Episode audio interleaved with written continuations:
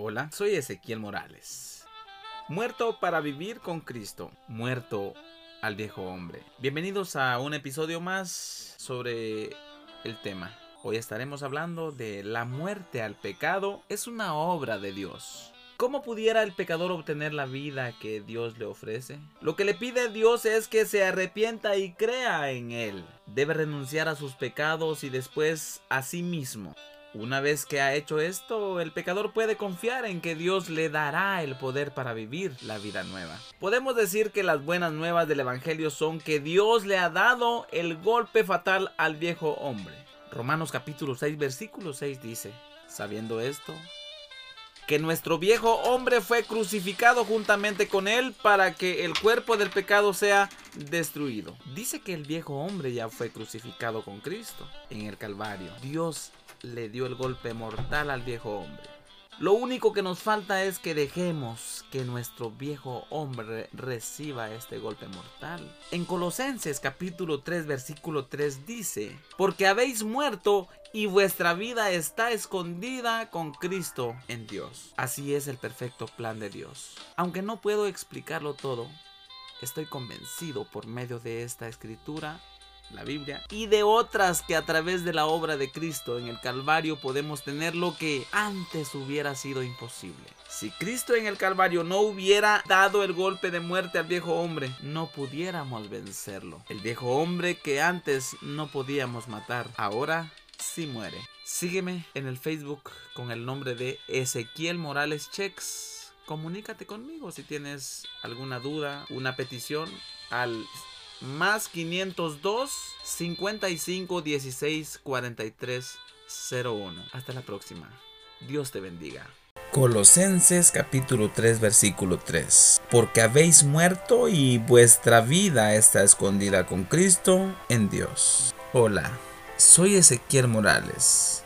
Hablemos sobre ser bautizado en Cristo. Bienvenido. El escritor de Romanos capítulo 6 quiso subrayar una verdad que todos necesitamos saber para poder dejar de pecar.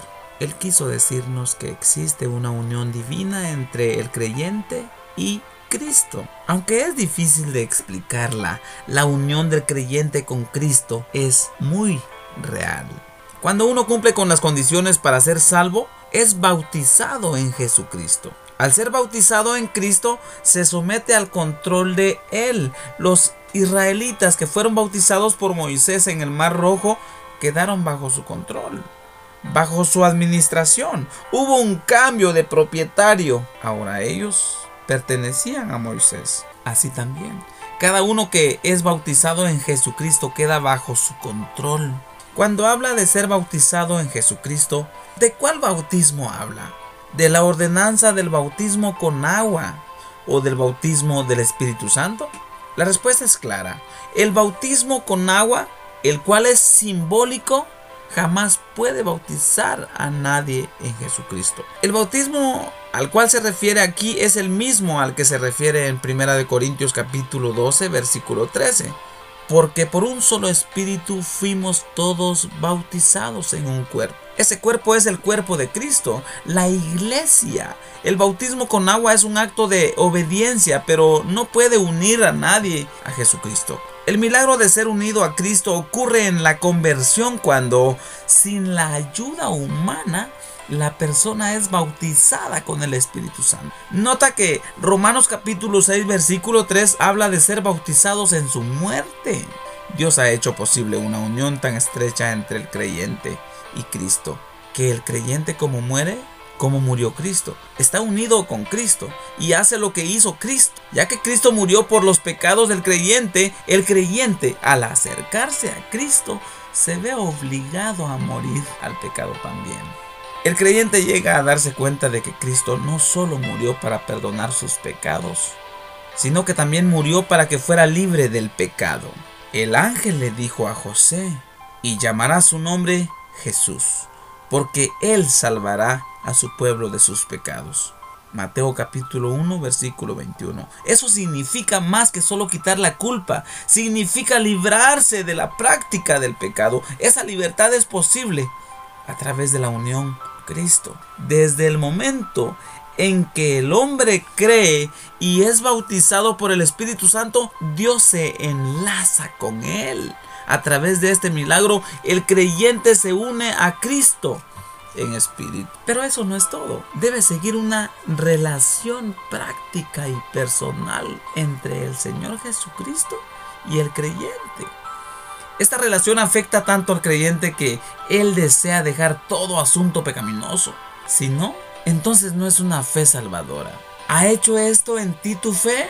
Si no, entonces no es una fe salvadora. Si me preguntaras cuál es el punto más sobresaliente de la religión cristiana, mi respuesta sería la unión que Dios forma entre el creyente y el Señor Jesús. Una vez que el creyente cuenta con esta unión, desarrolla una relación personal con Cristo. Empieza a aprovecharse del poder del Espíritu y a resistir al pecado. Así llega a morir al pecado. Nota lo que dice Romanos capítulo 6 versículo 8. ¿Y si morimos con Cristo? Morir con Cristo es la única manera de morir al pecado y como la muerte y la resurrección de Cristo le cambió para siempre el cuerpo humano, asimismo la muerte y la resurrección con Cristo nos cambiará a nosotros para siempre. La muerte y la resurrección de Cristo nos da la salvación y nos hace posible la santificación. La, santidad solo es posible cuando morimos con Cristo y después vivimos una vida crucificada al pecado. Normalmente la única salida de este mundo es a través de la muerte. Asimismo, la única salida del mundo de pecado es a través de la muerte con Cristo. Así podemos escapar de todo lo que es malo al cual Cristo ya ha muerto. Somos libres del pecado cuando morimos con Cristo. La vida crucificada es una vida muerta al viejo hombre. También es una vida muerta al pecado. Los dos, el viejo hombre y el pecado, son enemigos de la santidad. Son enemigos entre sí. Pero los dos son enemigos de la santidad. Romanos capítulo 6 versículo 11 vemos una disciplina que debemos practicar. Así también vosotros consideraos muertos al pecado el muerto no responde a nada.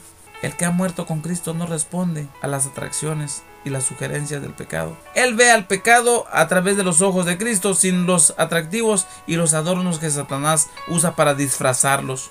Lógicamente, al igual que Cristo, Él odia al pecado. El que en verdad ha muerto al pecado responde a las tentaciones con las mismas palabras que José. ¿Cómo pues haría yo este grande mal y pecaría contra Dios? Génesis capítulo 39, versículo 9. Para tal hombre, el pecado sería abominable. Dios te bendiga. Facebook, Ezequiel Morales, GT 502. WhatsApp, más 502 55 16 43 01. Hola, soy Ezequiel Morales. Bienvenido a un episodio más, Muerto para vivir con Cristo. En esta ocasión estaremos hablando de la crucifixión en contraste con la autodisciplina. Muchas veces las personas, en lugar de crucificar al viejo hombre, tratan de mejorarlo o de convertirlo. Otros creen que para escapar del viejo hombre tienen que alejarse del mundo se van al desierto o a las montañas para evitar cualquier relación con la sociedad. Allí se ponen a ayunar y a luchar en un esfuerzo para atormentar la carne y matar al viejo hombre. La autodisciplina trae muchos beneficios, pero no es la manera que la Biblia enseña para vencer al viejo hombre, amados, amadas. El viejo hombre es demasiado fuerte como para vencerlo de esa manera. Tratar de disciplinar al viejo hombre es una pérdida de tiempo. Jesús dijo, lo que es nacido de la carne, carne es. San Juan capítulo 3 versículo 6. La carne es algo que no se puede mejorar ni perfeccionar por más que lo intentemos. El viejo hombre es totalmente malo. Pablo dijo que los deseos de la carne son enemistad contra Dios porque no se sujetan a la ley de Dios, ni tampoco pueden. Romanos capítulo 8 versículo 7, ya que el viejo hombre no se puede convertir, ni cambiar, ni tampoco mejorar, lo único que queda es crucificarlo. No hay otra manera de librarnos de la maldad del viejo hombre.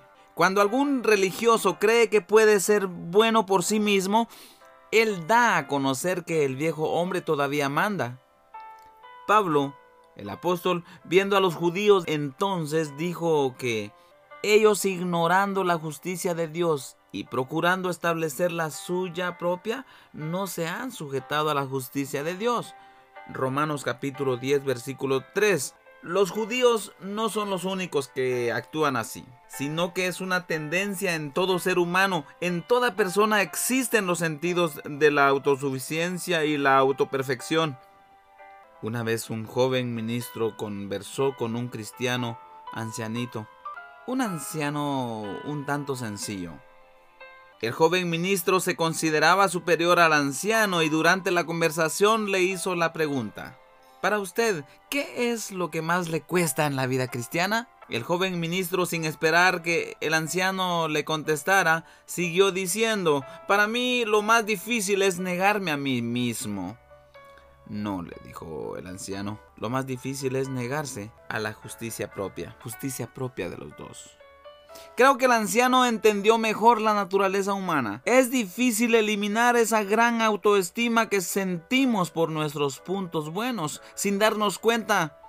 Quizá estamos haciendo lo que hizo el rey Saúl, que en lugar de destruir totalmente a los amalecitas como le fue ordenado, apartó para sí lo mejor. Por más que querramos preservar lo mejor de nosotros mismos, Dios nos manda destruir todo. El viejo hombre es contra Dios y nunca podrá servir a los propósitos de Dios. El camino por el cual entramos a la vida cristiana es un camino de la muerte. Es el camino que en verdad hace morir al viejo hombre egoísta. Nos engañamos si creemos que podemos entrar por otro camino. Es imposible. En el reino de Dios la vida nace de la muerte. El desvío que mucha gente escoge para evitar este camino de la muerte es un camino muy costoso y lamentable. Es el desvío más costoso de la vida. El desvío que mucha gente escoge para evitar este camino de la muerte es un camino muy costoso y lamentable. Es el desvío más costoso de la vida. Soy Ezequiel Morales, en Facebook Ezequiel Morales Checks, WhatsApp más 502 55 16 4301. Espero que sigas escuchando más episodios por este medio. Dios te bendiga.